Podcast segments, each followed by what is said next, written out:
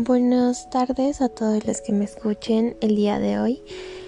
Estoy muy agradecida, como también alegre con lo que con los que me acompañan cada día a través de nuestro podcast. Me, me presento. Mi nombre es Adaluz Milenquinojo Sanchaya, estudiante de secundaria del tercer grado de la institución educativa Comercio 41. El día de hoy les hablaré de un tema muy interesante e importante, que es la contaminación del aire. Como se sabe, es un problema ambiental, ya que mucho tiempo atrás y que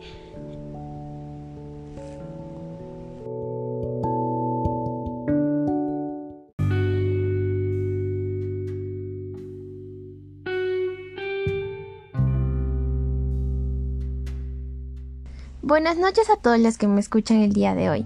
Estoy muy agradecida como también alegre eh, con los que me acompañan cada día a través de este podcast.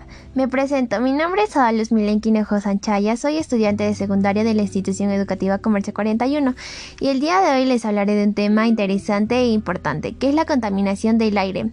Como se sabe es un problema ambiental, ya que mucho tiempo atrás y está trayendo problemas de salud a todas las personas por las acciones que realizan algunas personas, como la quema de basura, las fábricas con sus gases químicos, que hace que se genere micropartículas que son muy letales en nuestro organismo.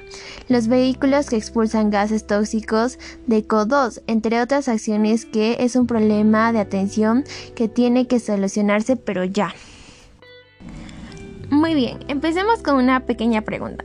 ¿Qué es la contaminación del aire? Bueno, es una mezcla de partículas sólidas y gases en el aire, las cuales son emisiones de CO2 de los automóviles, como al igual que los compuestos químicos de las fábricas, el polvo, las esporas de mojo y quema de basura, entre otras más, que pueden estar suspendidas como partículas y, y micropartículas en el aire y en la superficie. También hay otros factores que se relacionan con la contaminación del aire y es la deforestación la globalización, la aglomeración y la destrucción de los ecosistemas naturales, lo que conlleva a un impacto muy grave en la salud de todas las personas, ya que cuando realizamos acciones de contaminación del aire, esas partículas y micropartículas llegan a alojarse principalmente en los pulmones, haciendo que tengamos problemas en las vías respiratorias como también enfermedades de respiración micro crónicas y que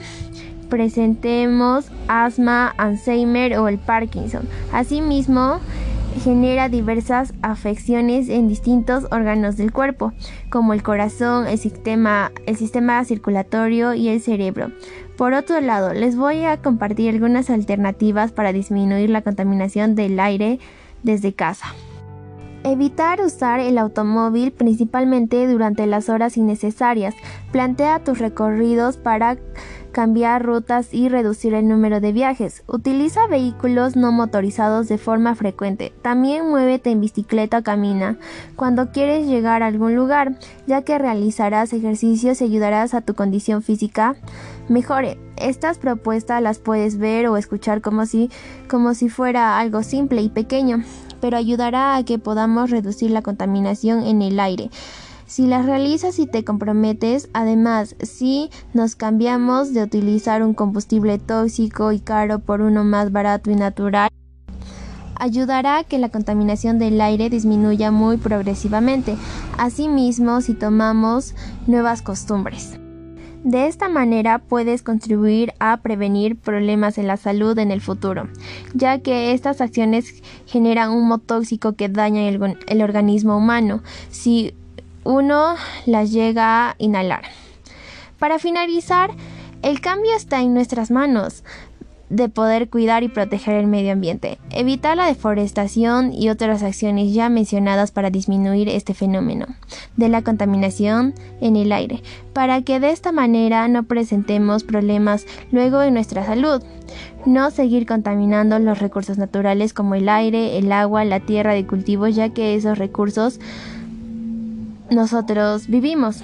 Tenemos que cuidar de manera responsable, de esta manera Te invito a que tomes conciencia y puedas compartir y opinar acerca de este problema mundial.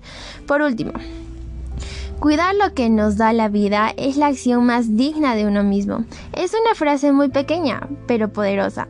Fue un gusto que nos acompañe, que nos acompañes el día de hoy en este podcast. Me despido de todos y cada uno de ustedes y recuerda realizar las acciones de bioseguridad por la pandemia. Muchas gracias.